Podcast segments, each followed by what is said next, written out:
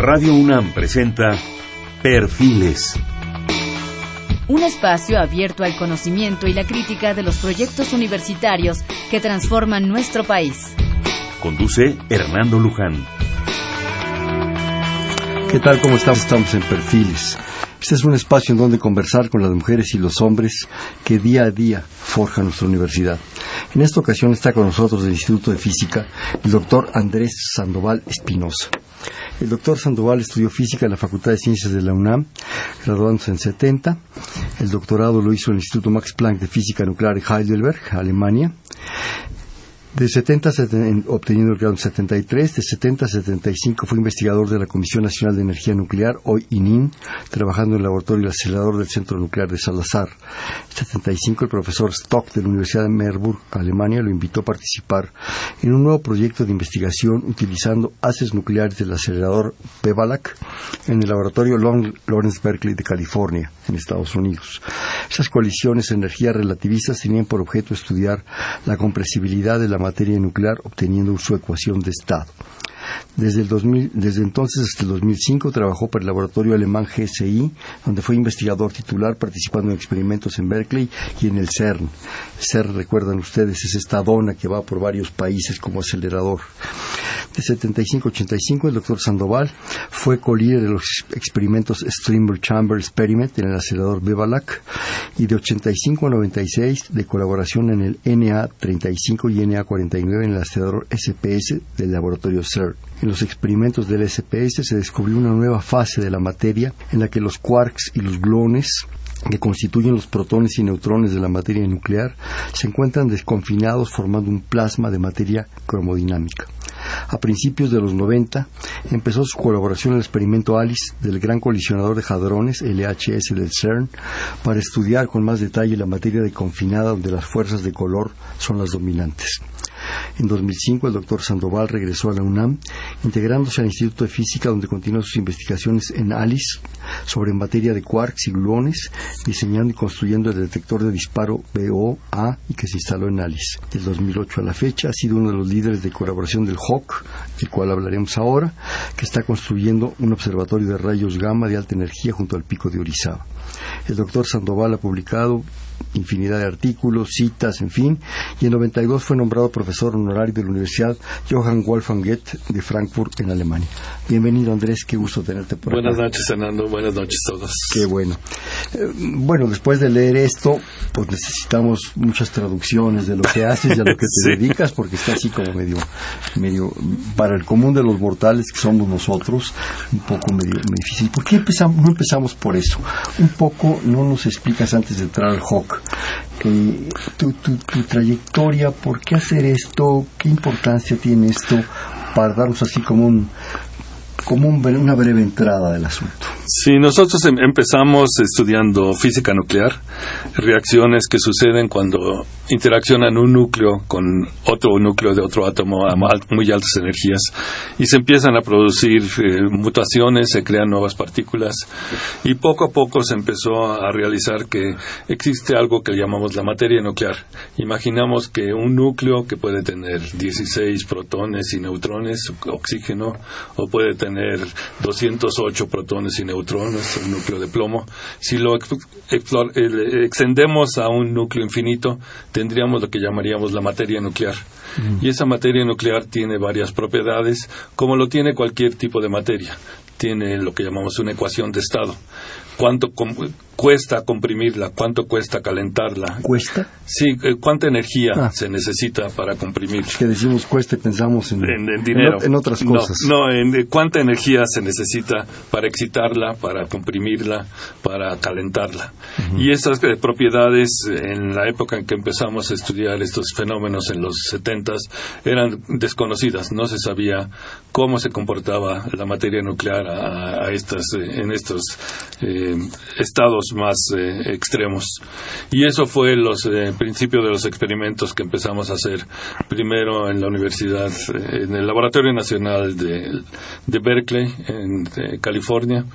a medida de que entendíamos un poco más, nos dimos cuenta que necesitábamos todavía mayor energía para poder empezar a probar realmente lo que contenía el interior de la materia nuclear sabemos que los protones y neutrones no son eh, elementales, sino están constituidos de otras partículas.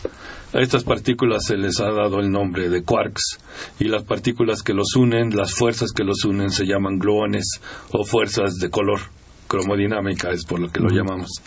Y tuvimos la oportunidad de trasladar nuestros experimentos al laboratorio del CERN en Ginebra, donde hay un eh, laboratorio en aquella época europeo, ahora realmente mundial, que tiene de los aceleradores de mayor energía que hay en este momento, en los que se podían hacer experimentos a mucho más alta energía y ver las propiedades de la materia a nivel de estos eh, constituyentes elementales que son los quarks y los gluones.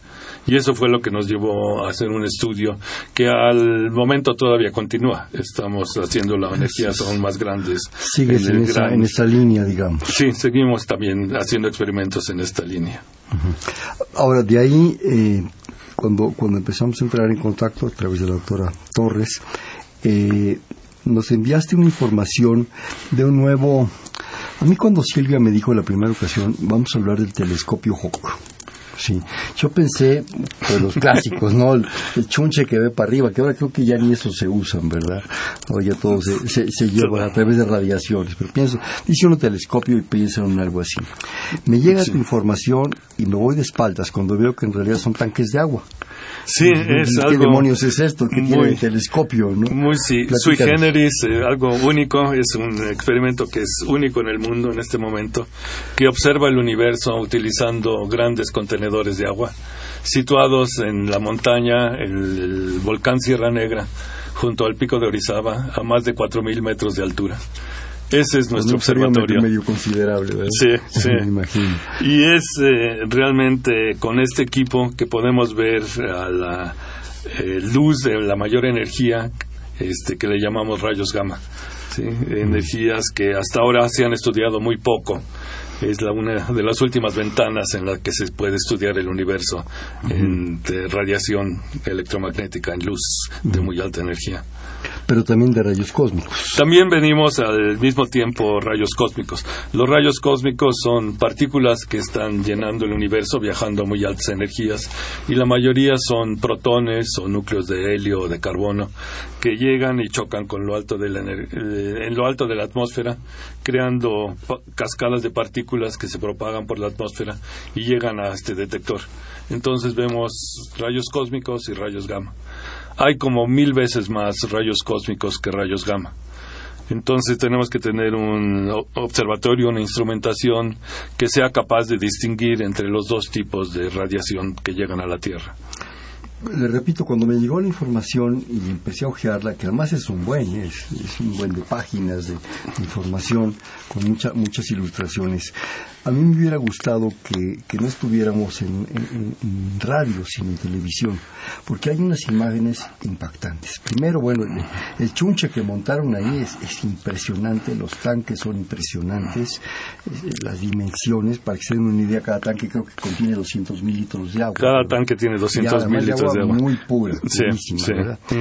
Pero las fotos de esta cascada que, nos dice Andrés, Andrés Sandoval, literalmente es eso, es, es una cascada de radiación que captan en, estos tanques, según entendí. Eh, hace un momento antes de entrar yo estoy atosigando con preguntas, ¿verdad? Porque me entró muchísima curiosidad. ¿Por qué no, un poco haciendo un esfuerzo de tu parte, y te lo agradecemos, nos vuelves a explicar todo este proceso? ¿Por qué hacerlo? ¿Cómo son las cascadas? ¿Para qué? ¿Cómo? Sí, entonces lo que nosotros hacemos es detectar radiación que viene del cosmos, se llaman tanto rayos cósmicos como rayos gamma, a energías que llamamos de cientos de gigaelectronvolts a cientos de teraelectronvolts, son 10 a la 9 a 10 a la 12 electronvolts. Son energías este, millones de millones de veces más grandes que la luz visible. Entonces, a estas energías la atmósfera no es transparente esta radiación que viene del cosmos interacciona en las primeras capas de la atmósfera a 40, 60 kilómetros de altura y crea nuevas partículas. Estas aún tienen una energía muy grande, se empiezan a propagar por la atmósfera, vuelven a interaccionar y crean otra generación de más partículas. Cada vez que crean una nueva generación de partículas, la energía promedio de cada partícula disminuye de manera que la energía total, la energía por partícula, por el número de partículas, es constante igual a la energía que había originalmente. Entonces estas cascadas les llamamos, se propagan por la atmósfera y estas partículas van viajando a la velocidad de la luz. Son electrones, positrones, rayos gamma de menor energía, piones y caones, partículas que se producen cuando los protones interaccionan en la atmósfera. Todas estas partículas se van propagando y tienen como su máximo número a los 6.000 metros de altura. Y después de eso van lentamente, se empiezan a absorber y al nivel del mar ya llegan muy pocas. Entonces, si uno quiere... Perdón, ¿absorber en dónde, Andrés? Se absorben en la atmósfera, van perdiendo energía y de repente ya no tienen suficiente energía para crear nuevas partículas, entonces van viajando, pierden más energía y desaparecen. ¿Sí? Esta eh, eh, radiación eh, que crea las, la radiación original que crea esta cascada que se propaga por la atmósfera es lo que nos interesa detectar. Y para ello entonces tenemos que usar a la atmósfera como detector y tenemos que tener una gran área en la que captar todas esas partículas de las cascadas que se propagan por la atmósfera. Por eso estos tanques tan grandes que tenemos. ¿Cuántos tanques tienen instalados? Tenemos instalados, estamos en ese proceso, 300 de estos detectores. Eh, en total tenemos cubierta un área como de 30.000 metros cuadrados y de la cual hay como 20.000 metros cuadrados que es activo, donde tenemos la superficie de los tanques conteniendo el agua muy pura. Y entonces el problema siguiente es cómo detectar estas partículas de las cascadas, que nos tienen la información de qué tipo de partícula era originalmente la que creó la interacción y de dónde venía. Para eso utilizamos un efecto que se llama efecto de luz Cherenkov. Este es un efecto que quizá algunos de nuestros escuchas han visto alguna fotografía de un reactor nuclear cuando se muestran fotografías de las albercas que contienen los eh, eh, cilindros de combustible y tiene una luz azulosa. En general, cuando decimos que hay radiación, nos imaginamos que la gente brilla en azul o en verde. Esa es la radiación Cherenkov. Y es lo que observamos nosotros. ¿Por qué en azul y en verde, el, mecanismo es el siguiente. Tenemos que la luz, al penetrar en un, eh, en un material, eh, pierde velocidad. En el vacío sabemos que la velocidad es la velocidad máxima, que le llamamos la velocidad de la luz, que son los 300.000 kilómetros por segundo. Al entrar la luz a la atmósfera en un gas, puede, eh, se reduce su velocidad como en 4%, va 4% más lento. Al entrar en el agua se reduce en más de 30%. Entonces la luz en el agua, diferencia de densidades eh, debido al índice de refracción, es un efecto este, electromagnético que hace que la luz viaje más lentamente en un material y la manera de cuantificar lo que llamamos el índice de refracción. Mientras más grande es el índice de refracción, más lento va la luz. En un vidrio, en un cuarzo, este, en un cristal de plomo, va todavía más eh, lento. En el agua, este, la luz Cherenkov se frena como 30%, como decía. Sin embargo, las partículas que vienen propagándose en esta cascada son eh, eh, partículas elementales, electrones, positrones, piones, muones, y estos siguen viajando a casi la velocidad de la luz. Entonces, al entrar en el agua, sobrepasan la velocidad de la luz. Y la velocidad de la luz en el agua es la, la velocidad a la que se puede transmitir la información electromagnética. Sobrepasan la velocidad. Sobrepasan la, velocidad de la luz en ese medio. Y es como una, una onda, una onda de choque de un avión supersónico. Sabemos que un avión supersónico, en cuanto cruza la barrera del sonido o va más rápido que el sonido en el, aire, crea una onda de choque y produce una onda de, sonido. En este caso, las partículas viajando más rápido que la luz producen una onda electromagnética y esa se manifiesta como emisión de luz y esa emisión de luz tiene su máximo en el azul. Entonces ven destellos de luz azul cuando entran estas partículas en el agua. Y nuestro experimento entonces consiste en tener grandes volúmenes de agua. Como mencionaba Hernando, tenemos más de 200.000 litros de agua muy pura en estos detectores, en cada detector. Y tenemos en el fondo de este cilindro que tiene 5 metros de alto y casi 7.3 metros de diámetro. Tenemos unos detectores muy sensibles que están viendo todo el volumen de agua y detectando estos destellos de luz. Entonces vemos del orden de entre 20.000 y 50.000 destellos por segundo de todas estas partículas que nos están llegando del cosmos continuamente. A ver, varias cosas me surgen. Eh, dices que al ir, al ir entrando en la atmósfera van desapareciendo. ¿Por qué? Van, el, el rayo gamma, por ejemplo, ¿Se, al, se hacen las oxisas o qué pasa? al entrar en la atmósfera se materializa. La energía del, del rayo gamma se convierte en materia y antimateria. Crea un electrón y un positrón. Este electrón y positrón son de materia y antimateria de la, de la misma partícula que si se juntan se aniquilan y crean un rayo gamma. Y es el proceso inverso lo que se produce en lo alto de la atmósfera.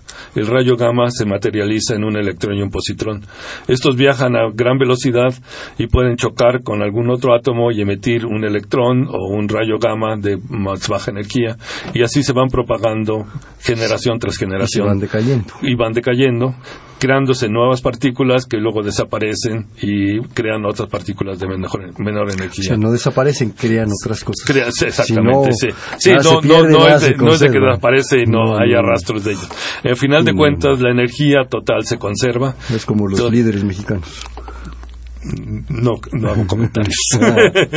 Pero entonces la, la cantidad de, de energía que llega a nuestros detectores es la energía que tenía el rayo gamma originalmente. A ver, a mí me llama mucho la atención lo del agua. Eh, bueno, nos explicaste que al entrar ahí tiene unas ciertas características, lo cual permite que con tus detectores de fondo del tanque percibas Estos destellos, los destellos que, lo que va a entrar. producen las partículas al entrar. Sí. 200 mil litros de agua muy pura. Sí. No es que pongas la manguera. No, tenemos eh, agua que tenemos que tratar, le quitamos todos los eh, eh, sales que tenga, la pasamos por filtros de carbono, por eh, luz ultravioleta para esterilizarla, este, matar todas las algas o posibles eh, contaminantes biológicos. No, están estos eh, tanques, bueno, el problema es este, cómo hacer tanques de ese tamaño a esa altura, arriba en la montaña. Originalmente hicimos un primer prototipo en el 2008 en el que usamos eh, tanques de plástico de Rotoplas. Los más grandes que produce Rotoplas en México. usamos en las casas. Como los que usamos los tinacos de casa, nada más que los más grandes que producen tienen del orden del 3 metros de altura. ¿sí? Estos este, eran demasiado pequeños para nuestro experimento. Necesitábamos por lo menos 5 metros de altura y de diámetro. Y no existen en el momento moldes ni hornos en los que se puedan cocinar estos tanques. Es rotomoldeado, se pone un plástico que se va girando y eso es lo que va formando el tanque de Rotoplas. Entonces tuvimos que buscar otra solución y lo que hacemos es tomar este, lámina galvanizada, este, placas de lámina galvanizada que son atornilladas en el sitio y se hacen como silos, no sé si han visto para petróleo o para granos, se hacen silos de gran eh, tamaño que contienen entonces el líquido, las semillas que se quieren guardar. En nuestro caso hacemos algo similar y ya que tenemos el cilindro, lo tenemos que forrar de un plástico completamente sellado que no deja ni entrar la luz ni sal- deja sa- salir el agua, es impermeable. Para evitar fotosíntesis. Sí, evitar todo eso, sí. Entonces tenemos este unos este eh, digamos grandes globos de, de plástico, un plástico especial multicapas que eh, llenamos de agua y en el fondo del cual anclamos nuestros detectores.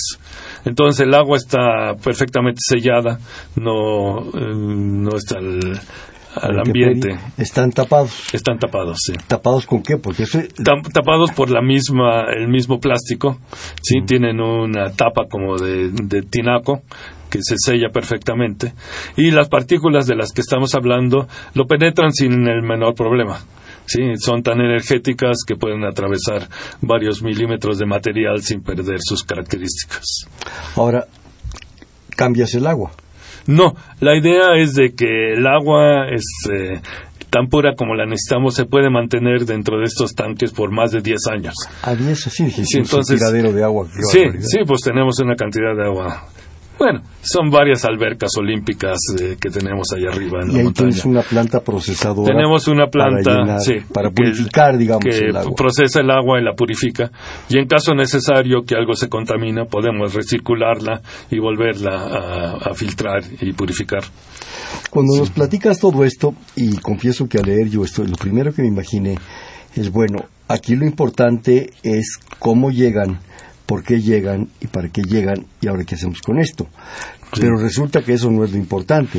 Lo importante es de dónde vienen. Exactamente. ¿Cómo Lo que queremos detectas? hacer Ahora es hacer, para allá. hacer astronomía. ¿sí? Entonces, lo que utilizamos es- son estos detectores para decidir caso por caso si es una partícula Caso por caso, evento por evento o eh, cascada por cascada que se O voto detecta. por voto. Voto por voto. este, si se trata de un rayo cósmico o de un rayo gamma. Como les decía, los rayos cósmicos son como mil veces más frecuentes. Entonces tenemos que depurarlos para quedarnos solamente con los que vienen producidos por rayos gamma. Eh, La razón es que los rayos cósmicos creados por protones de muy alta energía se producen en muchos lugares en nuestra galaxia o extragalácticos y al ir viajando pasan por campos magnéticos que los deflectan y pierden ¿Qué es la memoria, los eh, curvan, una partícula cargada en un campo magnético se curva y pierde la dirección original del que venía. Entonces nos llegan muchísimos rayos cósmicos, pero ya no saben de dónde vienen. La dirección original se perdió y nos llegan casi uniformemente en todas direcciones. Entonces no nos sirven para hacer astronomía. Lo que queremos es observar estas fuentes que producen los rayos gamma, que son las regiones más violentas que hay en el universo. Y entonces con nuestro detector filtramos todos los eventos que nos llegan, estas cascadas, y nos quedamos solamente que son los rayos gamma. Y entonces ajustamos ah, de nuestros datos la forma que tiene esta cascada, este plano que llega a nuestros detectores eh, en el momento en que atraviesan nuestros tinacos de agua. Y los eh, medimos en tiempo con una mil millonésima de segundo. Y eso nos permite definir muy bien cuál es le- la, la superficie, la- el plano de esta cascada que se va propagando por la atmósfera cuando llega a nuestros detectores. Y tomando esa superficie y creando la perpendicular, eso nos indica la dirección en la que venía el rayo gamma original. Y entonces de esa manera podemos hacer astronomía. Estamos graficando en el, eh, digamos, haciendo un mapa del cosmos de cada dirección de donde nos llega un rayo gamma y qué energía tenía cuando llegó. Lo importante, Y- según, según entiendo y resumiendo un poco, son las fuentes. Exactamente. ¿Y qué está sí. pasando ahí y por De- qué está pasando? Exactamente. Lo que estamos viendo es el universo a estas energías, viendo de cómo se ve, qué, qué es lo que se ve a estas energías. Y se encuentra que hay dos tipos de, de fuentes, unas que son dentro de nuestra galaxia y la mayor parte de ellas son originadas por la muerte de las estrellas, lo que llamamos supernovas. Cuando una es- estrella pierde todo su combustible nuclear, ya no tiene que quemar la gravedad hace que se forme un colapso que eh, hace que se comprima tanto la materia que crea una materia nuclear como la que estudiábamos allá en Berkeley. Esto hace que explote de nuevo lanzando gran cantidad de materia al espacio interestelar. Y ese momento se crean rayos gamma y rayos cósmicos de alta energía. Y esos son los que observamos de fuentes galácticas. Nuestra galaxia también tiene en el mero centro un hoyo negro gigantesco un hoyo negro que tiene una masa del orden de 10 millones de la masa del Sol en un volumen más pequeño que el, el- el sistema solar. Entonces las densidades que tiene esta, esta materia en el centro de nuestra galaxia son tan grandes, la atracción gravitacional es tan fuerte que no deja escapar ni siquiera la luz alguien dentro de ese hoyo negro prende una linterna y la apunta hacia afuera, la luz empieza a viajar y la gravedad la vuelve a regresar y nunca hay una señal que pueda salir de ese volumen. Por eso es que se llaman hoyos negros. ¿Y no nos están jalando a nosotros hacia adentro? Tenemos, sentimos la atracción gravitacional. Sí, todas las estrellas alrededor están girando alrededor de esta órbita. ¿Pero no se las chupa? Eh, de vez en cuando sí.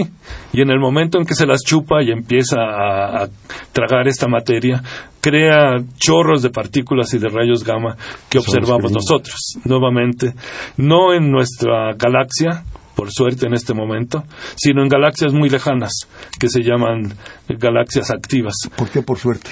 porque puede generar tanta energía que podría acabar con la vida en la Tierra, por ejemplo, si es que estos chorros de partículas y rayos gamma vienen en nuestra dirección. ¿Estamos lejecitos del hoyo negro? En realidad estamos como a 25 mil años luz. Lo que sucede en este momento, en este hoyo negro, va a tardar 25 mil años en llegar la información hasta nosotros. 25 mil años. 25 mil años. Sin embargo, en este momento se estamos viendo lo que está pasando o lo que pasó hace 25 mil años. Y los astrónomos, eh, usando técnicas muy especiales, han podido ver que hay varias estrellas que están girando alrededor de este hoyo negro y en este momento hay una nube de polvo que parece tener una trayectoria que va a hacer que choque con el hoyo negro. Entonces es probable que en unos meses o un año tengamos noticias de qué es lo que pasa a esta nube de polvo cuando la atrapa el hoyo negro en el centro de nuestra galaxia.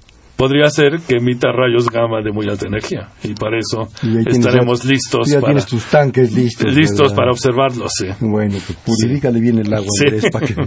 Bueno, vamos a hacer un corte, ¿te parece? ¿Cómo Si no? me permites. Estamos en Perfiles, un espacio en donde conversar con las mujeres y los hombres que día a día forjan nuestra universidad. Estamos platicando con el doctor Andrés Sandoval Espinosa, investigador del Instituto de Física, en el 5536 8989, le repito, 436 89 89.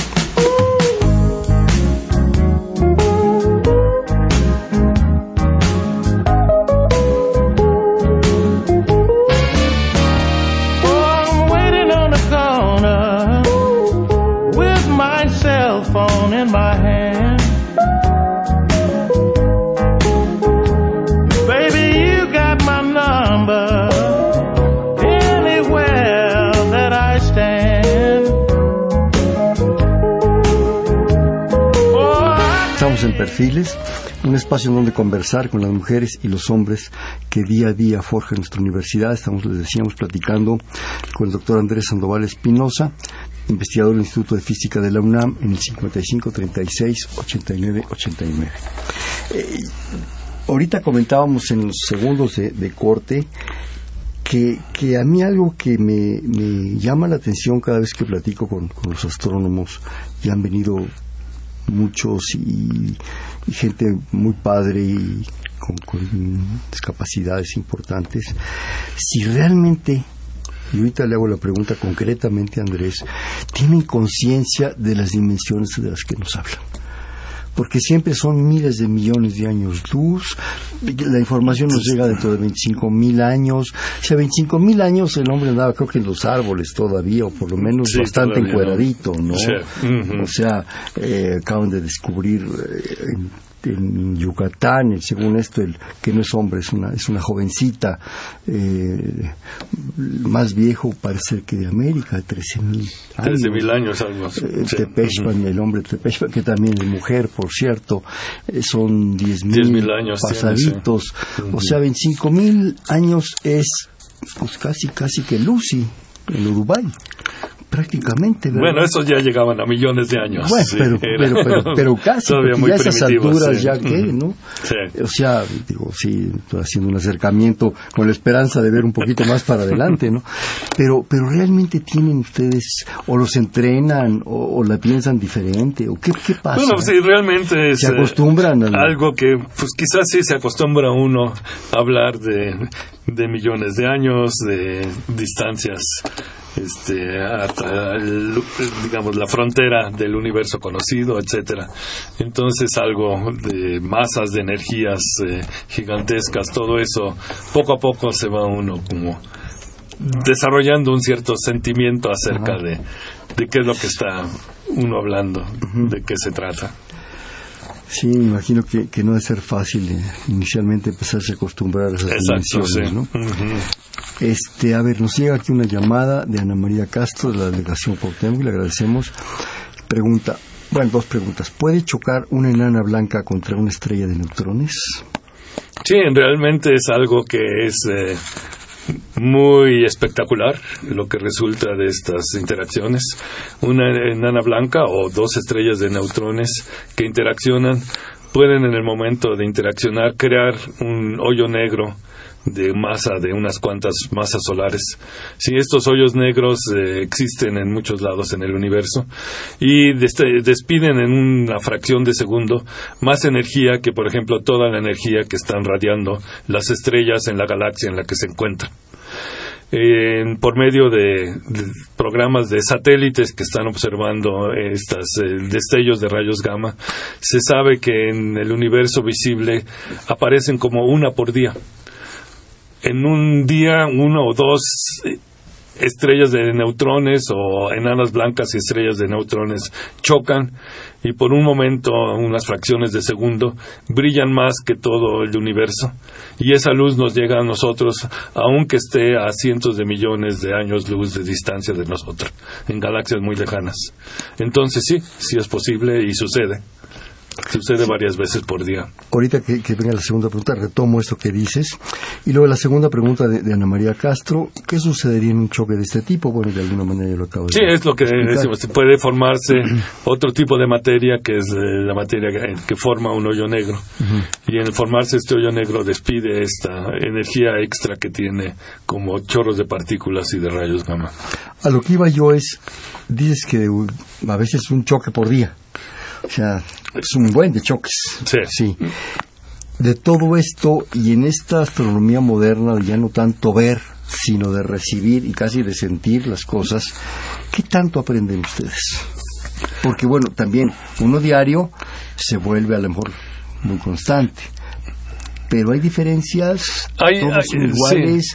¿Qué información obtienen, Andrés? Sí, este, por muchos años, este, en realidad, le comentaba Hernando que estos eh, eh, destellos de rayos gamma se detectaron al principio de la era espacial, cuando los Estados Unidos lanzaron satélites espías para verificar que la Unión Soviética no violara el tratado de no hacer explosiones atómicas en la atmósfera que se habían llevado hasta entonces. Entonces, para hacer eso tenían detectores de, rayos gamma en los satélites y en cuanto lanzaron el primero empezaron a ver que había de repente destellos de rayos gamma, pensaron los soviéticos están violando el tratado. bombas. Pero a los cuantos días hubo otra y luego otra y pues no, realmente no podía ser la Unión Soviética. Y por muchos años lo mantuvieron secreto. Fue hasta que se hicieron satélites con detectores de rayos gamma civiles que empezaron a ver esta radiación y por más de, de 20 años eh, no se entendía de dónde venían. Ahora se sabe que son estas eh, colisiones entre estrellas de neutrones o enanas blancas y también hay otro tipo que puede ser eh, estrellas en una edad muy temprana del universo, que son estrellas supermasivas que al morir crean lo que llaman una hipernova, no una supernova, sino algo todavía mucho más energético, que puede lanzar energía en unos cuantos segundos, una cantidad tremenda de energía que acelera estas partículas. ¿Sí? Entonces, con el tiempo se ha podido eh, hacer lo que es eh, principalmente la manera de hacer investigación hoy en día, unir los esfuerzos de muchos observatorios. Entonces, en cuanto un satélite detecta uno de estos destellos, lanza una alarma a toda la comunidad interesada y observatorios de, radio, observatorios visibles, observatorios de rayos gamma, se enfocan en esa dirección para ver qué es lo que está pasando. Y de esa manera se están estudiando qué sucede en estas eh, situaciones extremas del universo, donde hay tanta masa y energía este, transformándose en cuestiones de segundos. Eh, nos hiciste favor de explicarnos un poco todo tu, en, unas breves palabras, toda tu trayectoria, todo tu interés en las partículas, en todo esto, tu participación en el CERN, eh, ahora el HAWK, en fin, todo esto. Eh, muy brevemente, porque el tiempo así lo, lo requiere, nos has hablado del experimento, de la importancia de detectar las energías y, en fin. Pero hay algo que también yo creo que es muy importante eh, y que desde luego tú estás inmerso en eso, que es ¿y para qué? ¿Por qué hacemos esto? ¿Por qué lo, lo, lo, lo, eh, lo seguimos haciendo? ¿Para qué se hace? El costo que tiene no es nada sencillito es Sí. muy alto. Es, ese sí que el costo en términos de, de, de, de costos De- de, los de- otros, de de- los de pesos y centavos, Sí. es altísimo.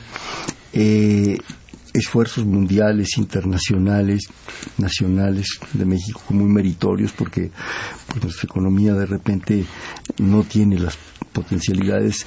Ustedes participan, bueno, tu caso concreto, en, en el acelerador este de Ginebra, ahora con esto, con los alemanes, en fin.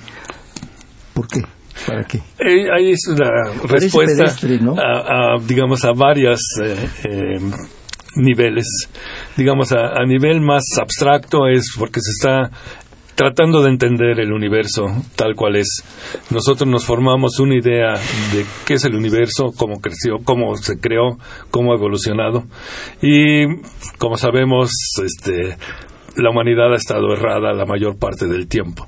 Se pensaba que estaba, este, las diferentes civilizaciones tenían ideas muy diferentes de cómo era, de qué era el universo y cómo creció, cómo evoluciona. Y poco a poco, y finalmente yo creo que en los últimos 10 años, ha habido suficiente información de astrofísica, de observaciones del cosmos, que han dado una base más firme de lo que pensamos que es el universo, de cómo se creó en lo que llamamos el Big Bang, de cómo se ha ido expandiendo y evolucionando, de cuál va a ser su futuro. Entonces, estas son preguntas, digamos, eh, eh, que están embebidas en el GNA de la humanidad, que siempre se las ha preguntado, y a medida que se pueden hacer observaciones y correlacionarlas y entender qué es lo que nos está diciendo la naturaleza. Se van creando modelos, teorías más específicas que pueden responder estas preguntas. Otra de las razones es porque al hacer estos eh, proyectos de, de gran este, en la frontera estamos extendiendo el conocimiento también práctico que tenemos de, de la naturaleza en cómo podemos utilizarla para hacer detectores, para transmitir información, para almacenar cantidades gigantescas de datos, para poder alma- este, analizar toda esta información y cómo extraer realmente lo fundamental de lo que se está observando. Al mismo tiempo se están entrenando gente que tiene, digamos, un eh, enfoque científico, técnico de la vida y que pueden tener un impacto muy grande en otros campos. Entonces, por ejemplo, en el- los experimentos del CERN en Ginebra, en los 80 la necesidad de comunicarse entre todos los participantes de esos experimentos que estaban repartidos por todo el mundo llevó a la necesidad de crear algo, una manera de comunicarse y en ese momento empezaba a crearse el Internet. Y de ahí salió el WWW, el World Wide Web, que fue un producto de los físicos en el CERN con la necesidad de poder comunicarse.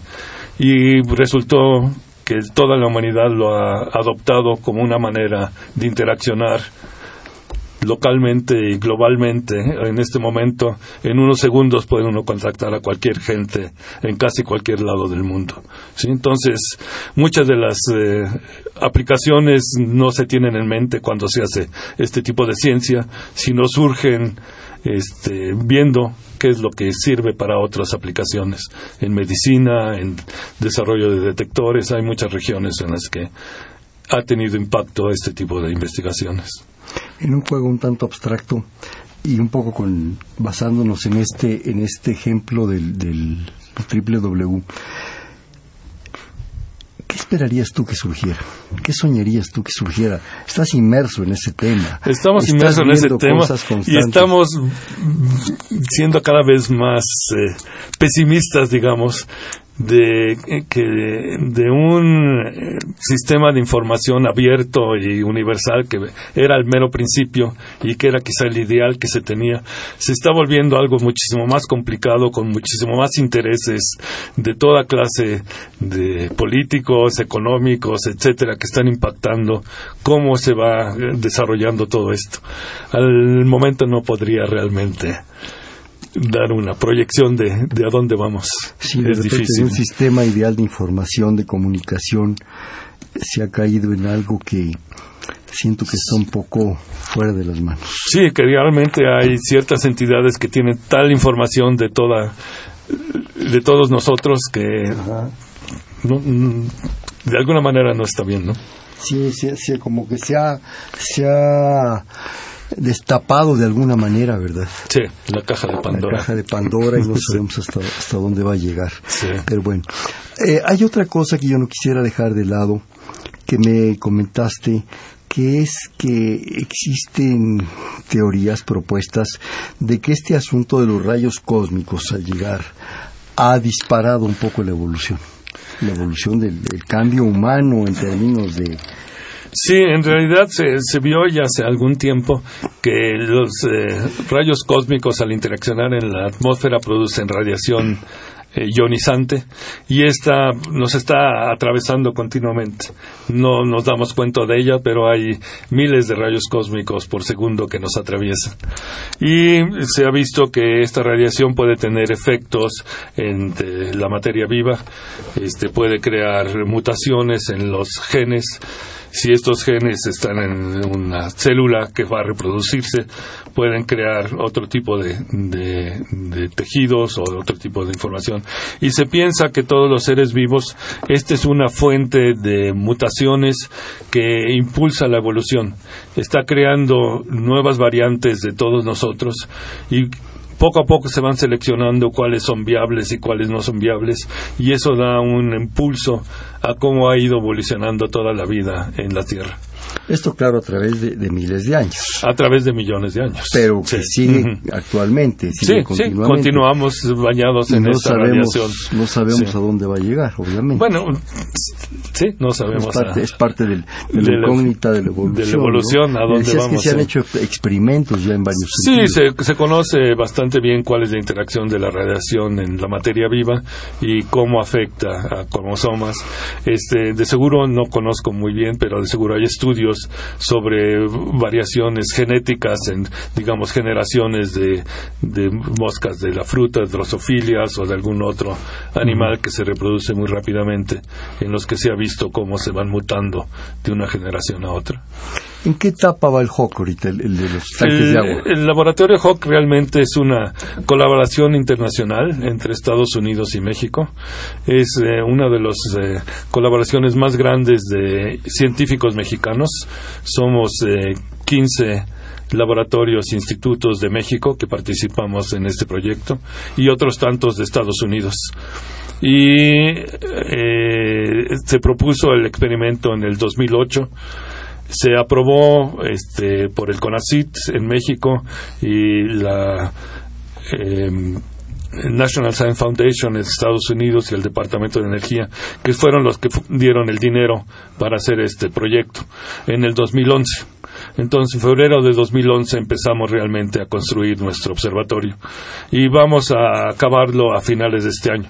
Estamos construyendo los tanques, llevamos ya más de 200 de estos detectores puestos ahí arriba en el volcán Sierra Negra, junto al pico de Orizaba, y para finales de año esperamos acabar con los 300 de los que está constituido el proyecto. ¿Esos 200 ya están funcionando, Andrés? Desde eh, hace más de un año y medio hemos estado empezando a tomar datos, primero con 30 de estos detectores, luego con 100, y a medida que los vamos eh, acabando y se ponen en línea, se suman al detector que está operando. Y más datos. Sí, entonces hemos estado ya haciendo observaciones y vemos que sí funciona nuestro observatorio. 300 tanques. ¿Hasta dónde piensan llegar? Van a ser 300. Ahí se Ahí, por el momento, ahí nos quedamos. Digamos que esa es la, la etapa inicial o hay otras etapas. Pues nos gustaría eh, hacer algunas extensiones, este, añadiendo otros tipos de detectores para tener información complementaria que nos, a- nos permita ser más exactos en nuestras medidas. Pero por el momento estamos limitados a este proyecto que son 300. Me comentabas también que detectaron eh, tres lugares en el mundo para factibles Sí, para este experimento. Sí, este experimento, como decía, tiene que estar a gran altitud para poder captar la mayor parte de estas partículas. A más de 4.000 metros de altura era el En una requerimiento. meseta plana. ¿eh? una meseta plana. De... Entonces había tres lugares que se propusieron. Uno en el Tíbet, en China. En- tienen grandes planicies a muy alturas de más de 4.000 metros. Otra fue en, eh, en Bolivia, en los Andes, en un lugar que se llama Chacaltaya, donde ya hay otros detectores de rayos cósmicos. Y nosotros propusimos el volcán Sierra Negra aquí en Puebla, eh, donde ya existe otro instrumento que es un radiotelescopio, el Gran Telescopio Milimétrico, que es una colaboración entre el INAOE, un instituto mexicano, y la Universidad de, de Massachusetts. Entonces, el hecho de que ya existía esa infraestructura aquí en México, de que éramos muchos institutos interesados en participar en este eh, tipo de, de ciencia, y finalmente también el hecho de que en 40 minutos del observatorio puede uno bajar y estar comiendo mole poblano, hizo que se decidiera por México. Chiles, es chiles en nogada. Chiles en nogada y, y, y, este, y estas semitas o semitas con las, las, este ¿cómo se llaman? los sopecitos Los sopes, sí, ujú. son riquísimos Sí. otra dificultad que tenían era el asunto de la congelación del agua Sí, en realidad es lo que se necesita es un lugar en donde el agua se mantenga líquida a esa altura y hay pocos lugares en el mundo. Estamos cerca casi de la cima del de Monte Blanco, por ejemplo, el- el- la montaña más alta de, de Europa, donde todos son glaciares eh, eh, perennes. Entonces a esa latitud no podríamos haber hecho este experimento en el Monte Blanco, en los, eh, en los eh, Alpes. Entonces por eso tenía que ser un lugar muy especial. En México estamos en un- unos estratovolcanos, volcanes que salen de una planicie y, y suben miles de metros. Y además estamos muy cerca del Golfo de México que trae aire cálido que sube la ladera de la montaña y nos mantiene al orden de 4 grados es la temperatura promedio en este sitio con En el- pocas variaciones. en el hielo qué pasaría En el hielo, el hielo por lo general tiene pequeñas burbujas que hace que no sea transparente.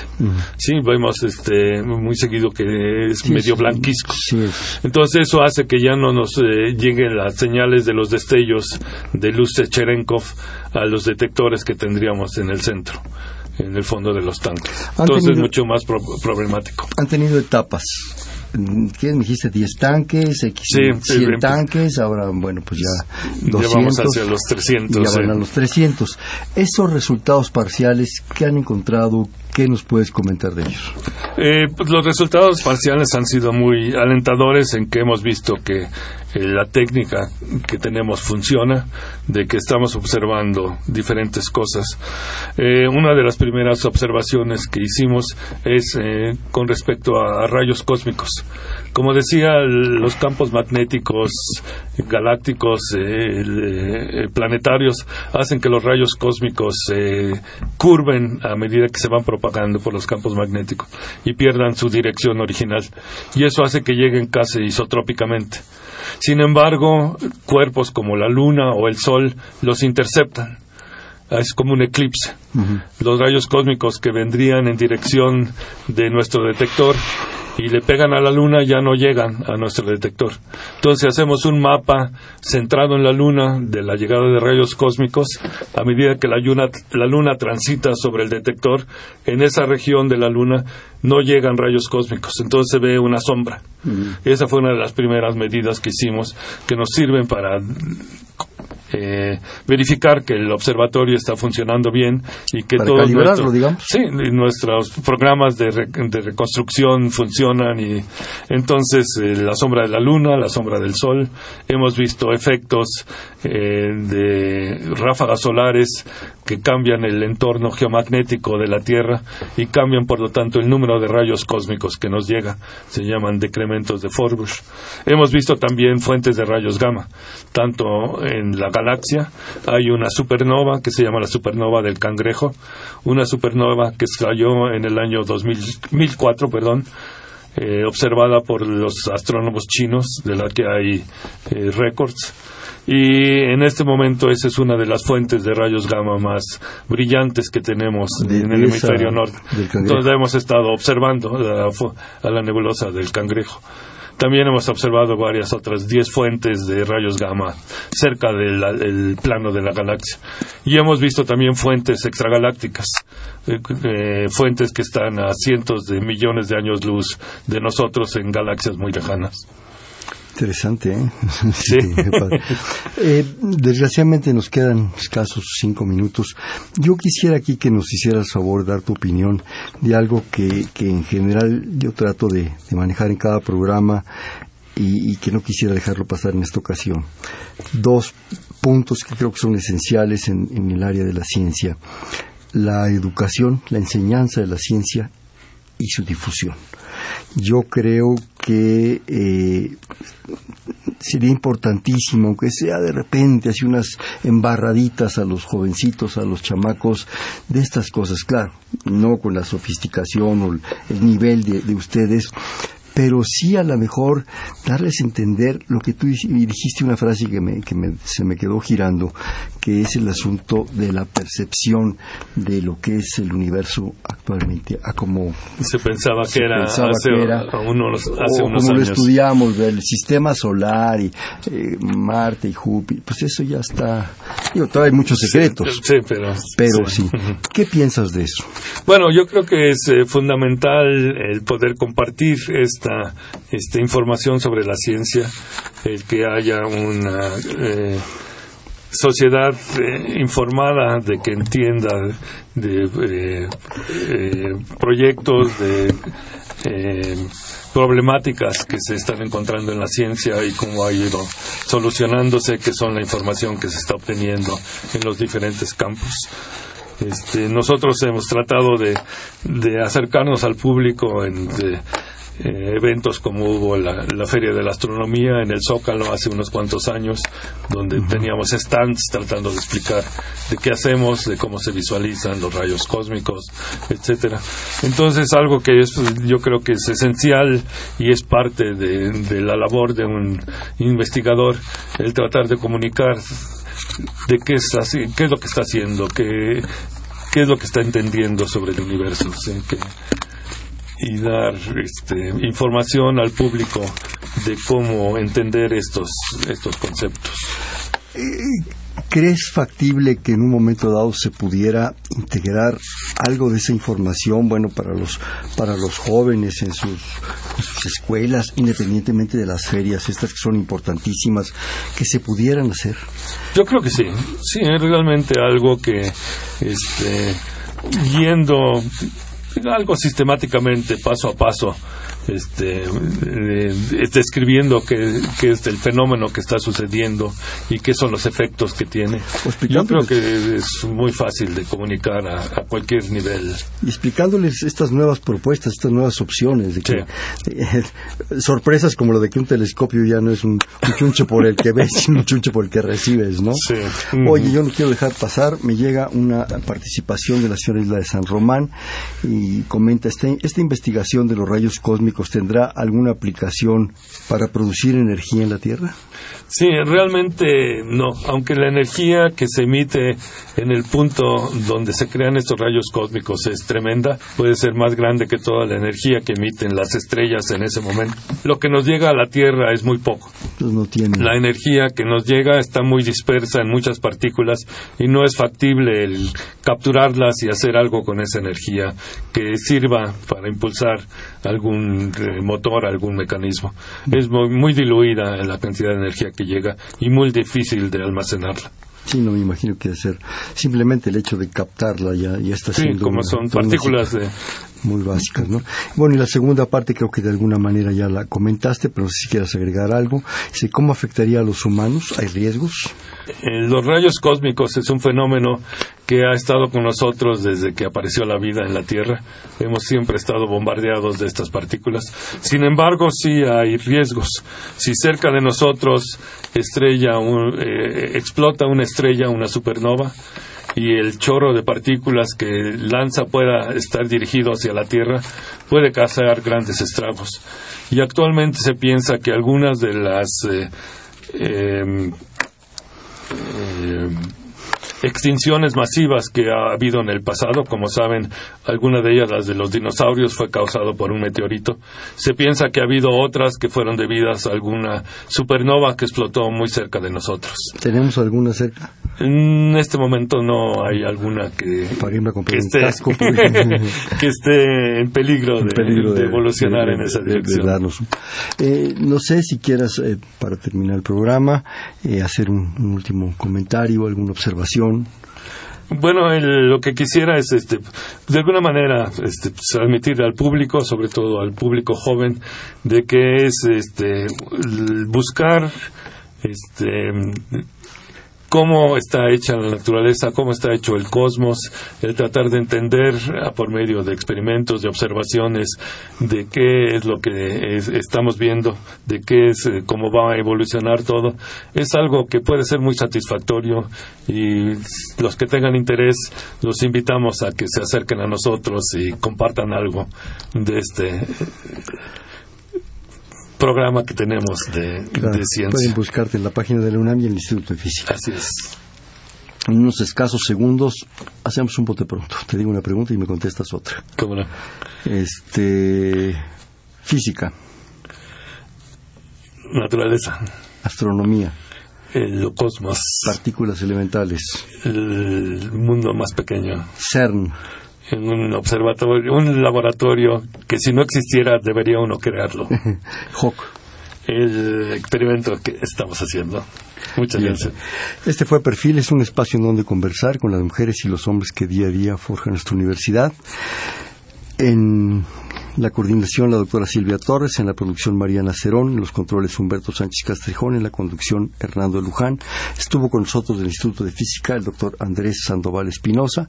Perfiles, un espacio en donde conversar con las mujeres y los hombres que día a día forjan nuestra universidad. Gracias. Perfiles. Un programa de Radio UNAM.